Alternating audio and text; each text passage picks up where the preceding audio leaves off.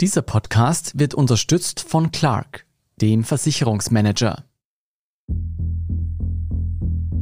Today we are addressing our dependency on Russian oil and let's be clear, it will not be easy because some member states are strongly dependent on Russian oil, but we simply have to do it. EU-Kommissionspräsidentin Ursula von der Leyen will weg von russischem Öl. Der russische Präsident Wladimir Putin soll seinen Angriffskrieg gegen die Ukraine nicht mehr mit Ölverkäufen an die EU finanzieren können. That's going to have a big impact, but it's going to have a big, a big impact on Europeans as well in their individual lives. That's why politicians have been very reluctant to go there. Ein Ölembargo wird die russische Wirtschaft empfindlich treffen. Dafür ist man auch in der EU zu Opfern bereit. Doch es gibt immer noch eine rote Linie, vor der vor allem Österreich und Deutschland zurückschrecken. Die einen fordern jetzt ein radikales Energieembargo, um den russischen Krieg nicht weiter zu finanzieren. Ein russisches Gasembargo, warnen andere, bedeute einen Wirtschaftskollaps. Sanktionen ja, aber wenn wir uns dadurch mehr schädigen als denjenigen, der sanktioniert wird, dann macht die Sanktion in meinen Augen nicht wirklich Sinn. Auch nach Enthüllungen schwerer Gewalttaten im ukrainischen Butscha lehnt Österreich ein sofortiges Embargo für russische Energie ab. Man müsse einen kühlen Kopf bewahren, besonders bei einem Gasembargo. Doch wie lange wollen Österreich und Deutschland noch am russischen Gashahn hängen? Diese Abhängigkeit können wir nicht von heute auf morgen beenden. Tut die Politik genug, um nicht mehr auf russisches Gas angewiesen zu sein? Eigentlich sitzen doch in Österreich und Deutschland auch die Grünen an den Schalthebeln. Und die wollen generell weg vom Gas. Die Grünen reden auch schon sehr lange über einen Gasausstieg. Ich glaube aber auch ihnen fehlt einfach dieser kurzfristige Plan. Ich bin Lucia Heisterkamp vom Spiegel. Und ich bin Jolt Wilhelm vom Standard. In dieser Folge von Inside Austria sprechen wir darüber, wieso Österreich auch zwei Monate nach Kriegsbeginn noch immer so abhängig von russischem Gas ist. Wir schauen uns an, wieso der Weg weg vom Gas so viele Hürden aufweist. Wieso die Grünen nicht ausgerechnet jetzt bei der Energiewende Tempo machen. Und wir versuchen herauszufinden, ob Österreichs Grüne dabei von ihrer Schwesterpartei in Deutschland etwas lernen könnten.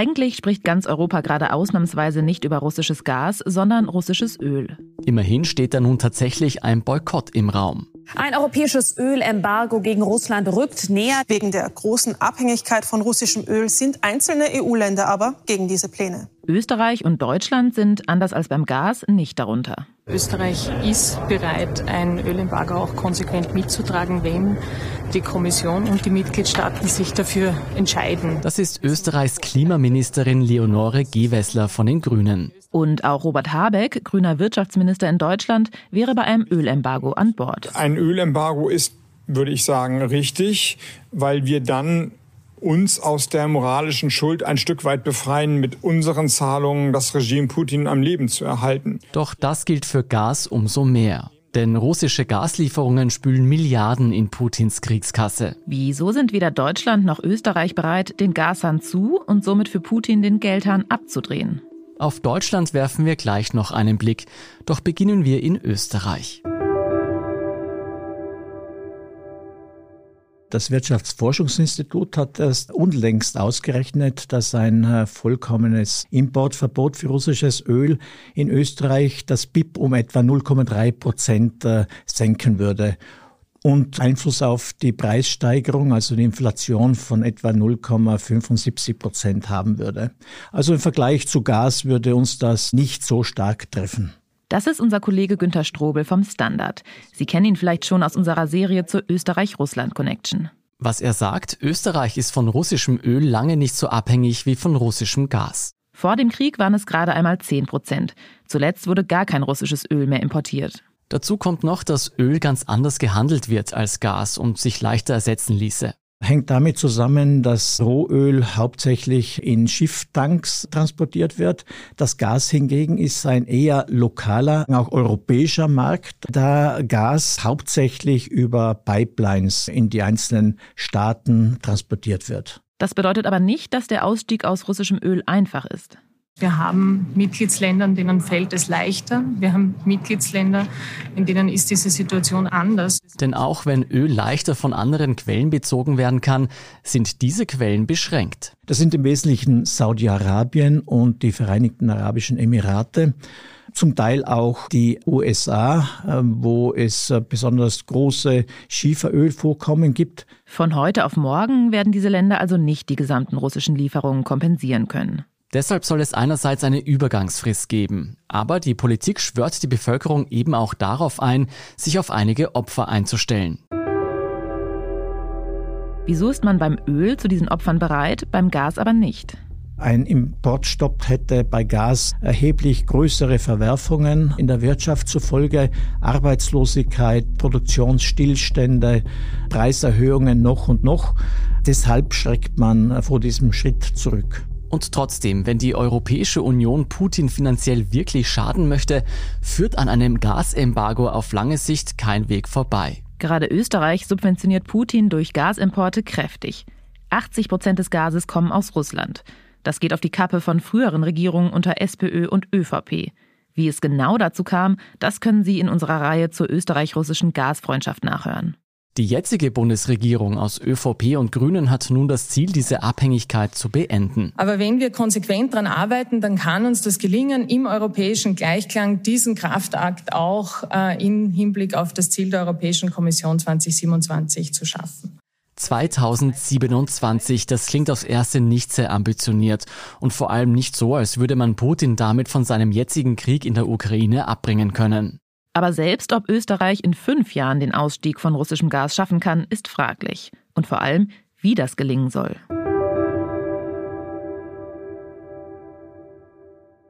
Es ist viel darüber gesprochen worden, dass man von der großen, von der starken Abhängigkeit wegkommen will. Geredet wurde in den letzten Wochen tatsächlich viel.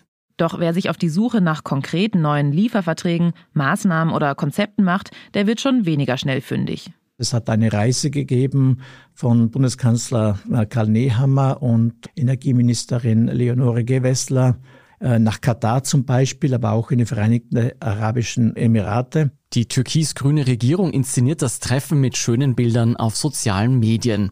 Es hat den Anschein, als könnte man rasche Erfolge erzielen. Absichtserklärung hat es gegeben, aber nichts Konkretes. Da es also keine Lieferverträge gibt, können wir auch die Frage vorerst offen lassen, ob Gas aus Katar oder den Emiraten aus moralischer Sicht wirklich besser ist. Vor allem hofft die österreichische Regierung in Sachen Gaslieferungen gerade auf die EU.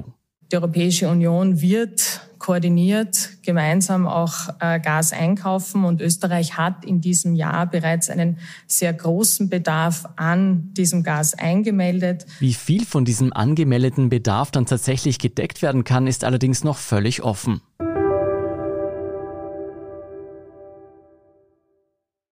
Doch eigentlich will Österreichs Regierung auch auf ganz andere Alternativen setzen. Das ist Gasverbrauch reduzieren. Je weniger Gas wir verbrauchen, desto weniger Gas müssen wir auch aus Russland importieren. Da schwebt der Regierung vor, dass man zum Beispiel den Einbau von neuen Gasthermen ab nächstem Jahr schon verbietet und dadurch äh, à la longue den Gasverbrauch in Österreich senken kann.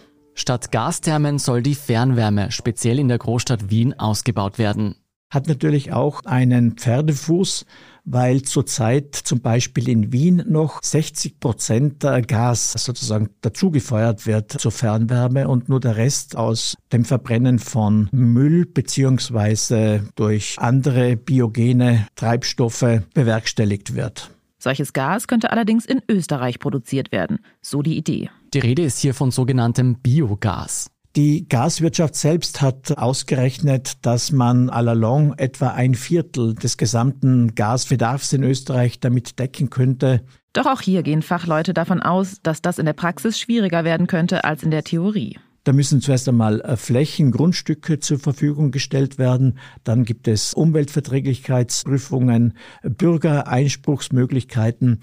Auf die Schnelle geht das sicherlich nicht. Aber à la longue würde Biogas sicherlich einen wichtigen Anteil an Gesamtbedarf decken können und nicht nur ein Tropfen auf den heißen Stein sein. Der Umstieg auf Biogas ist also eine interessante Alternative, wenn es darum geht, von russischem Gas wegzukommen. Von heute auf morgen lässt sich die aber nicht einsetzen. Und dass wirklich schon bald 25 Prozent des österreichischen Gasverbrauchs mit Biogas gedeckt werden können, daran zweifeln viele Expertinnen. Ich halte das für etwas hochgegriffen, weil das würde heißen, dass hunderte neue Biogasanlagen errichtet werden müssen mit allen Problemen, die wir auch aus dem Bereich Windenergie bzw. Photovoltaik kennen. Damit spricht Günter Strobel einen Punkt an, an dem der Ausbau alternativer Energien allzu oft scheitert. Ist so ein Windradeln durch die, gigantisch groß, so hoch waren bei uns noch nie. Was ist da los? Alle wollen den Ausbau erneuerbarer Energien, aber bitte nicht vor meiner Haustür. Nicht nur Roland Neuwirth im Waldviertel singt gegen eine solche Anlage an.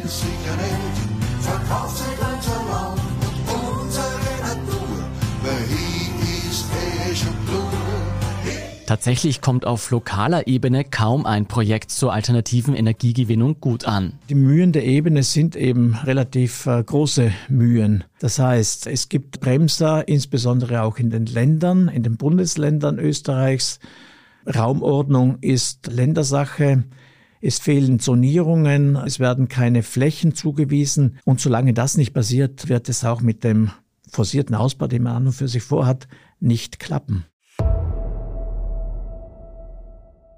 In der Theorie will Österreich also weg von russischem Gas. Doch der Ausstieg scheint ins Stocken zu kommen, bevor er überhaupt so richtig angelaufen ist. Das liegt an fehlender politischer Initiative und daran, dass Umstellungsprozesse langwierig sind.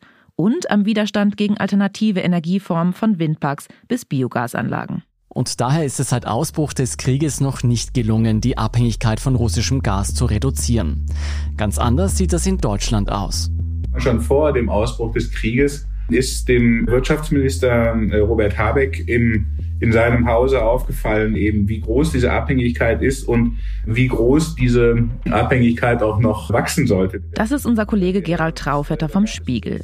Er beschäftigt sich mit Themen wie Energie- und Klimaschutz und verfolgt die Arbeit des grünen Wirtschaftsministers in Deutschland. Gerald spielt darauf an, dass auch Deutschland bis vor kurzem 55 Prozent seines Gasbedarfs aus Russland bezogen hat und dass es ursprünglich sogar noch mehr werden sollte. Da gab es dieses Nord Stream 2 Projekt, also das heißt eine neue Erdgaspipeline, die von Russland durch die Ostsee nach Deutschland kommen sollte, die also diese Abhängigkeit, die schon groß war, nochmal vergrößern sollte. Diesem Projekt schiebt Habeck, der erst seit wenigen Monaten im Amt ist, noch vor Kriegsbeginn den Riegel vor. Und, ähm, einen Tag vor Kriegsbeginn hat ähm, Robert Habeck dann das Genehmigungsverfahren für diese Pipeline gestoppt. Das war der erste krasse Schritt gegen Russland. Die Genehmigung, die jetzt ja noch ansteht, wurde heute durch die Entscheidung des Bundeswirtschaftsministeriums, also letztlich von mir, ausgesetzt, weil die geopolitische Betrachtung neu vorzunehmen ist. Putins eiskalter Angriff auf die Ukraine gibt Habeck recht. Und der Fokus des deutschen Wirtschaftsministers liegt von dem Zeitpunkt an darauf, sein Land energiepolitisch unabhängig von Russland zu machen. Und er kann erste Erfolge verzeichnen.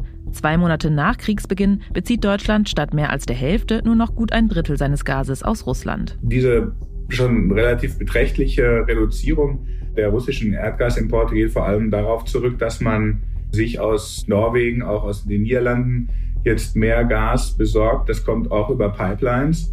Doch Deutschlands Wirtschaftsminister setzt noch auf eine zweite Quelle. Er will Deutschlands Gasbedarf zusätzlich mit LNG, mit Flüssiggas abdecken. Dafür braucht es aber erst einmal die nötigen Speicherkapazitäten. Da war so ein bisschen die Idee für Deutschland äh, und auch für Habeck zu sagen, wir wollen ganz, ganz schnell jetzt solche LNG, also Flüssiggasterminals an der Küste einrichten. Die LNG-Terminals werden mit Hochdruck gebaut und zwar wirklich äh, gerade gemessen an deutschen Bauzeiten äh, würde ich sagen, es ist fast Lichtgeschwindigkeit. Das Flüssiggas ist allerdings keine ökologische Lösung. Und nicht nur das macht diese zweite Gasquelle für den grünen Politiker zu einer eher unangenehmen Alternative. Das ist natürlich ein ganz schweres Dilemma, gerade für den grünen Wirtschaftsminister. Also einerseits natürlich irgendwie Erdgas, also fossiles, klimaschädliches Gas einkaufen zu müssen. Und das dann eben halt auch noch in Ländern zu tun, die alles andere als eine Demokratie sind. Und ich habe Habeck da auf dieser Reise begleitet. Unser Kollege spricht hier von einer Reise des Wirtschaftsministers Ende März nach Katar und in die Arabischen Emirate, um neue Partner für Energieimporte zu gewinnen, als Alternative zu Russland. Habeck will Gas aus Katar, um unabhängiger von Russland zu werden. Und nach dem Gespräch mit dem Emir höchstpersönlich ist er optimistisch. Großartigerweise, und das war ja das Ziel jedenfalls des Besuchs in Katar, kann ich sagen, dass fest vereinbart wurde, eine langfristige Energiepartnerschaft, eine Kooperation einzugehen. Habeck steht aber auch dazu, dass diese Reise ihre Schattenseiten hat. Ich bin jetzt hier in Doha am zweiten Tag einer Reise, die irgendwie total merkwürdig ist. In der Ukraine sterben die Menschen und hier seht ihr ja, wie die Skyline ist. Dass weder Katar noch Saudi-Arabien Vorbilder in Sachen Menschenrechte sind, daraus macht Habeck bei seiner Reise keinen Hehl. Und er beharrt trotzdem darauf, dass die neuen Partnerschaften angesichts der russischen Aggression der richtige Schritt sind. Wir können jedenfalls festhalten, auch für den deutschen Wirtschaftsminister ist es mit einigen Hürden verbunden, die Abhängigkeit vom Gas zu überwinden. Bei LNG fehlen die Speicherkapazitäten, die Handelspartner sind problematisch und nachhaltig ist es eigentlich auch nicht. Habeck gelingt hier aber ein Brückenschlag. Er betont, dass es nicht Flüssiggas oder Energiewende heißt, sondern eben beides nötig ist, um durch diese Krise zu kommen. Er sagt also, wir wollen jetzt Erdgas einführen, diese LNG-Terminals bauen wir auf. Aber in Zukunft wollen wir da Wasserstoff importieren, der aus grünem Strom gewonnen ist. Also, dass diese Infrastruktur jetzt nicht irgendwie geschaffen wird, um das fossile Zeitalter zu verlängern, sondern dass das auch dann schon den Übergang in die klimaneutrale Welt ermöglicht.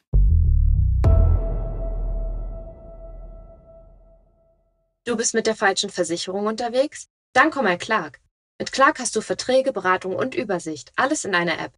Einfach die App downloaden oder direkt auf die Website gehen. goclark.at für Österreich oder clark.de für Deutschland. Gib bei der Registrierung den Code INSIDE an, alles groß geschrieben, um dir einen Shopping-Gutschein bis zu 30 Euro zu sichern für viele Marken wie zum Beispiel Zalando, Thalia oder Amazon. Clark, dein Versicherungsmanager. In Deutschland sind es also vor allem die Grünen, die in Sachen Unabhängigkeit von Russland eine Führungsrolle übernehmen. Österreich dagegen scheint nicht richtig vom Fleck zu kommen. Und das führt uns zu der Frage, wieso die Grünen in Österreich bei diesem Thema nicht mehr Druck machen. Denn auch wenn sie in der Regierung als Juniorpartner eine andere Stellung haben als die Grünen in Deutschland, die in einer Dreierkoalition regieren, viele sehen sie beim Gasausstieg trotzdem in der Pflicht. Naja, die Grünen sind im Gegensatz zur ÖVP natürlich die Umweltpartei, die Ökopartei. Das heißt, sie haben sich dieses Thema ganz groß auch ins Wahlprogramm geschrieben. Sie hören hier unsere Kollegin Nora Laufer vom Standard. Sie ist dort hauptsächlich für Klimathemen zuständig. Die Grünen reden auch schon sehr lange über einen Gasausstieg. Ich glaube aber auch ihnen fehlt einfach dieser kurzfristige Plan. Das heißt, auch Österreichs Grüne wollten schon vor dem Ukraine-Krieg einen Gasausstieg, allein schon aus Klimaschutzgründen.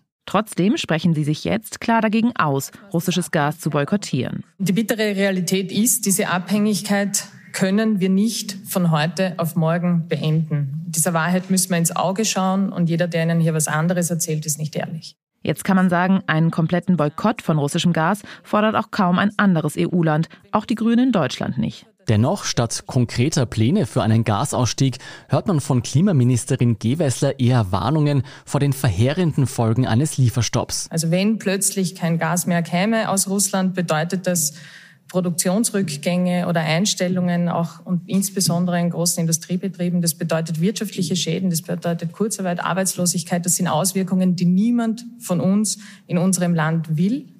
Was die Klimaministerin da an die Wand malt, ist ein wirtschaftliches Schreckensszenario. Und hier kommt nun wohl auch die Handschrift der Kanzlerpartei und des grünen Koalitionspartners durch, nämlich der ÖVP.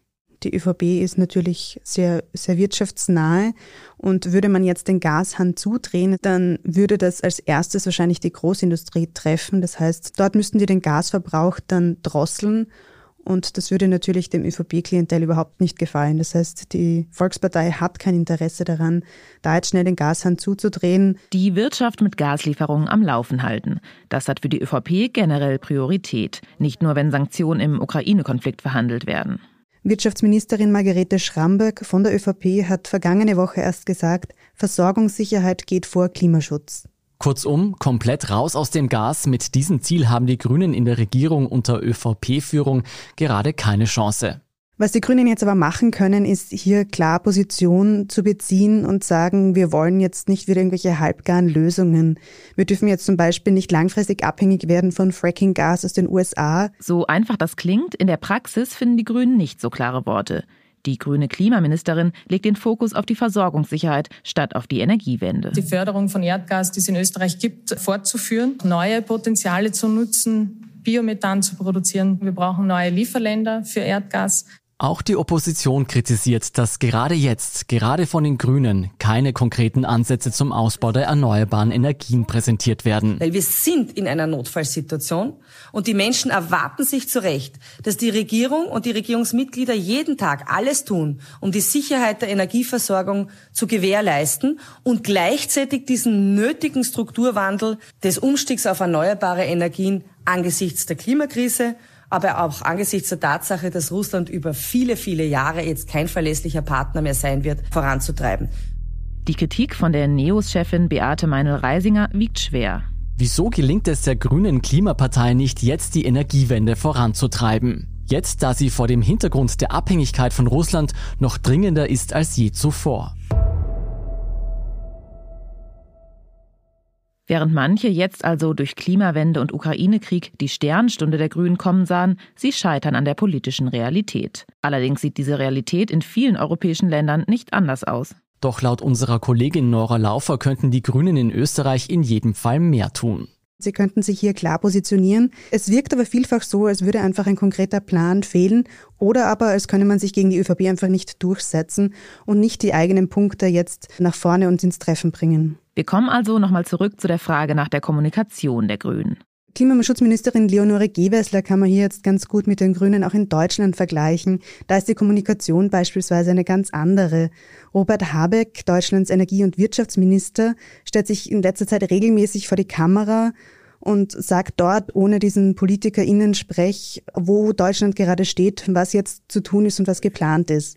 Wir wissen, und das müssen wir zugeben, dass wir in den letzten 20 Jahren uns in eine immer größere Abhängigkeit von fossilen Energieimporten aus Russland hineinmanövriert haben. Das ist kein guter Zustand.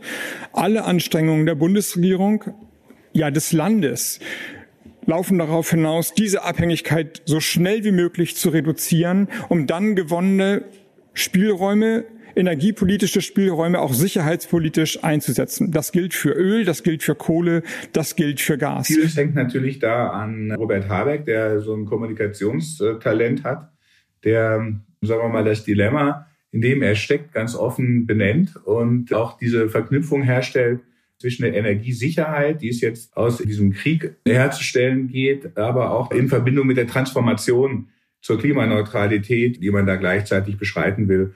Und vor allem müssen wir sehen, dass der Einkauf von Gas jetzt vor allem nur eine Übergangsphase ist und die eigentliche Herausforderung und auch das eigentliche Instrument ist, unabhängig von der Verbrennung von fossilen Energien zu werden. Dass jetzt klar ist, okay, es muss beschleunigt in den Ausbau von erneuerbaren Energien investiert werden und eben in diese Wasserstoff Wirtschaft, die mit diesem grünen Wasserstoff dann angetrieben wird. Das ist so ein bisschen so die Strategie der Grünen, die offensichtlich auch von den Menschen verstanden wird.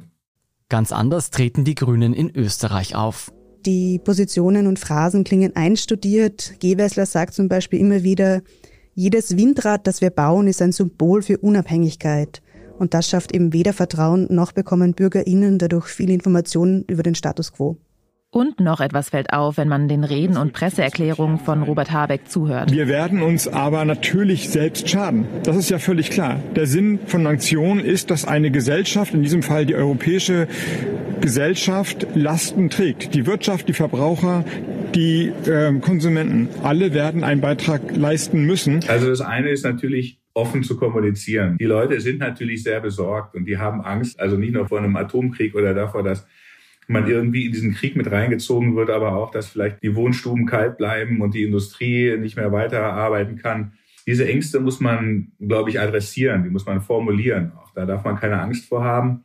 Ehrliche statt positive Botschaften. Dass die österreichische Regierung nicht auf diese Strategie setzt, hat laut unserem Kollegen Günter Strobel schon seine Gründe. Man scheut zurück, also nicht nur in dieser Angelegenheit, aber in dieser Angelegenheit speziell, den Leuten die Wahrheit zuzumuten. Weil da müsste man sich ja rechtfertigen, warum ist das so passiert? Wieso sind wir in diese große Abhängigkeit geschlittert? Äh, wieso haben alle geschlafen und niemandem ist das aufgefallen? Also da würden sich eine Reihe von sehr unangenehmen Fragen stellen. Wir müssen hier vielleicht nochmal betonen, in Österreich waren es ja nicht die Grünen selbst, die diese Abhängigkeit von russischem Gas so extrem werden ließen. Das ist unter den Vorgängerregierungen aus ÖVP, SPÖ und FPÖ passiert. Trotzdem sind in Österreich die Grünen schon seit 2020 in der Regierung und seitdem haben auch sie nicht mit großen Initiativen zum Gasausstieg geglänzt. Noch viel extremer ist es bei den Sozialdemokraten in Deutschland, die bereits seit Jahren mitregieren und Deutschlands Abhängigkeit von russischem Gas entschieden mitverschuldet haben. Zum Beispiel, indem sie bis kurz vor dem russischen Angriffskrieg die bereits erwähnte Gaspipeline Nord Stream 2 verteidigt haben. Weil sich alles in mir dagegen wehrt und das auch nicht unsere Überzeugung als SPD ist, dass man potenzielle internationale Konflikte herbeireden sollte oder vielleicht sogar eine gewisse Obsession entwickelt, nämlich Projekte auf diesem Wege noch beerdigen zu können. Und ich will doch noch mal darauf eingehen, warum es so wichtig ist, weil es schon politische Kräfte gibt, die nicht im Landtag sind, wie zum Beispiel die Grünen, aber immer wieder behaupten, man bräuchte ja dieses Projekt eigentlich nicht. Und es ist falsch. Es ist ein genehmigter, äh, ein genehmigtes Projekt. Und mit Nord Stream 2 muss man so umgehen, dass Gas durch diese Leitung fließen kann. Das ist im hohen Interesse nicht nur Deutschlands, sondern auch im europäischen Energieinteresse. Habeck betont das immer wieder natürlich, dass diese Abhängigkeit unter den Vorgängerregierungen entstanden ist und dass er das für einen Wahnsinn hält. Also er benutzt da sehr, sehr drastische Worte und damit kann er sich natürlich profilieren. Wobei diese Erzählung auch die ein oder andere Lücke hat. Was er natürlich dabei geflissentlich verschweigt, ist, dass natürlich die Grünen auch in der Vergangenheit gegen zum Beispiel diese Flüssiggasterminals waren und dass das auch, sagen wir mal, eine gewisse Verantwortung der Grünen ist, warum es die LNG-Terminals nicht gibt. Was vielen in Deutschland dagegen eher in Erinnerung bleibt, dass die Grünen seit langem vor der Abhängigkeit von russischem Gas gewarnt haben. Wie etwa hier die jetzige Außenministerin Annalena Baerbock in einer Bundestagsrede vor etwa einem Jahr, wo sie die damals mitregierende SPD wegen der Gaspipeline scharf angreift. Sie bedauern die dramatischen Entwicklungen in Belarus, den Krieg in der Ukraine, die Bombardierung in Syrien von Krankenhäusern und von Schulen, Giftanschläge auf russische Oppositionelle aber zeitgleich konterkarieren sie mit ihrer politischen Unterstützung dieser Pipeline jegliche Sanktionen und unterstützen über den Gaskonzern Gazprom auch noch den Kreml mit Milliardeneinnahmen. Vielleicht fällt es den Grünen in Deutschland also leichter, die Bevölkerung mit der brutalen und unangenehmen Realität zu konfrontieren, weil sie bis vor kurzem noch in der Opposition waren. Unabhängig davon stellt sich die Frage, wie stark man den Menschen grundsätzlich bittere Wahrheiten zumuten kann. Auch dort gehen die Grünen in Deutschland derzeit eher forsch voran. In seinen Reden appelliert Robert Habeck ganz direkt an private Verbraucherinnen und Unternehmen. Dass sie uns helfen, dass sie Deutschland helfen, dass sie der Ukraine helfen, wenn sie Gas oder Energie insgesamt einsparen. In Österreich hört man solche Töne kaum. Vielleicht wollte man vermeiden, die Bevölkerung unruhig zu machen, Ängste zu verbreiten. Aber Tatsache ist, jeder und jede kann durch ihr persönliches äh, oder sein persönliches Handeln dazu beitragen, dass der Gasbedarf, wenn auch nicht gewaltig, aber doch äh, sinkt. Wir halten fest, zumindest in der Kommunikation könnten sich die Grünen in Österreich also womöglich etwas von ihrer Schwesterpartei im Nachbarland abschauen. Was den Gasausstieg insgesamt betrifft, ist es allerdings schwieriger, beide Länder zu vergleichen. Nicht nur, dass Österreich noch stärker als Deutschland abhängig von Russland ist, auch die Rahmenbedingungen sind nicht die gleichen. Diesbezüglich hat Deutschland etwas günstigere geografische Voraussetzungen, würde ich sagen. Es hat Zugang zum Meer, allerdings noch keinen Flüssiggas-Terminal, wo man LNG, also Liquefied Natural Gas, anlanden könnte. Über die Flüssiggas-Terminals, die jetzt rasch gebaut werden, haben wir ja schon gesprochen. Hinzu kommen in Österreich Schwierigkeiten bei der Infrastruktur. Die ist bisher ausgerichtet für den Gastransport von Ost nach West, aber nicht in andere Richtung, nicht von Nord nach Süd zum Beispiel, auch nicht von Süd nach Nord.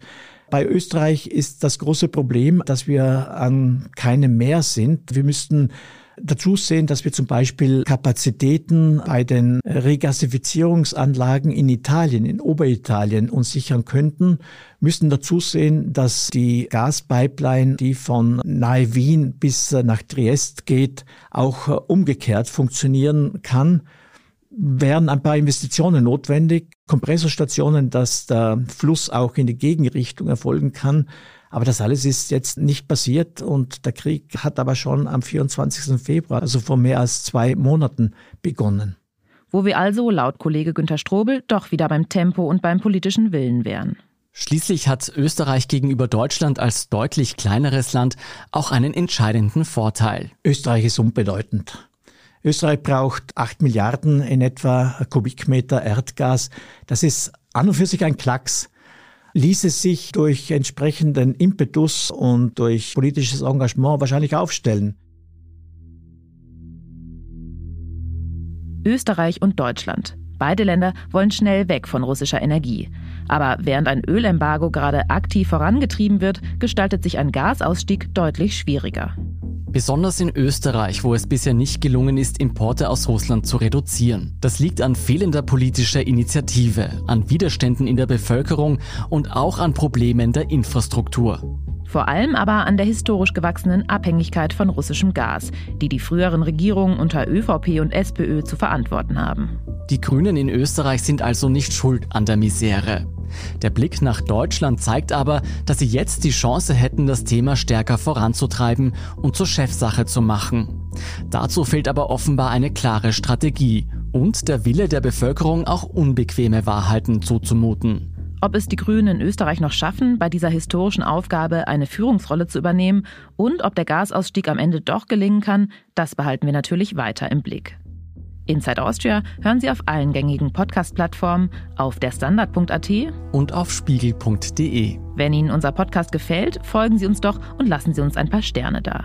Kritik, Feedback oder Vorschläge zum Podcast wie immer gerne an insideaustria.spiegel.de oder an podcast.derstandard.at. Unsere journalistische Arbeit können Sie am besten mit einem Abonnement unterstützen.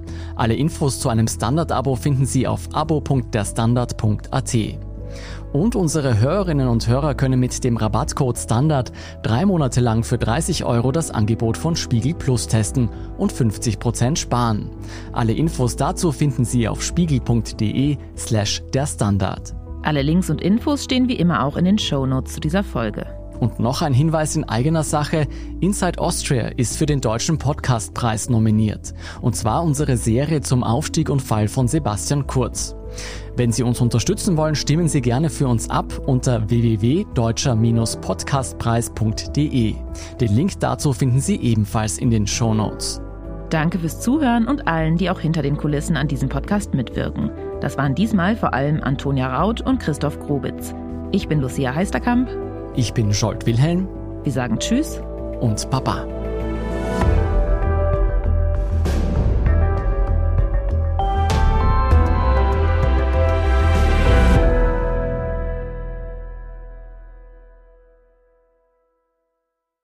Du bist mit der falschen Versicherung unterwegs? Dann komm mal Clark. Mit Clark hast du Verträge, Beratung und Übersicht, alles in einer App. Einfach die App downloaden oder direkt auf die Website gehen. goclark.at für Österreich oder clark.de für Deutschland.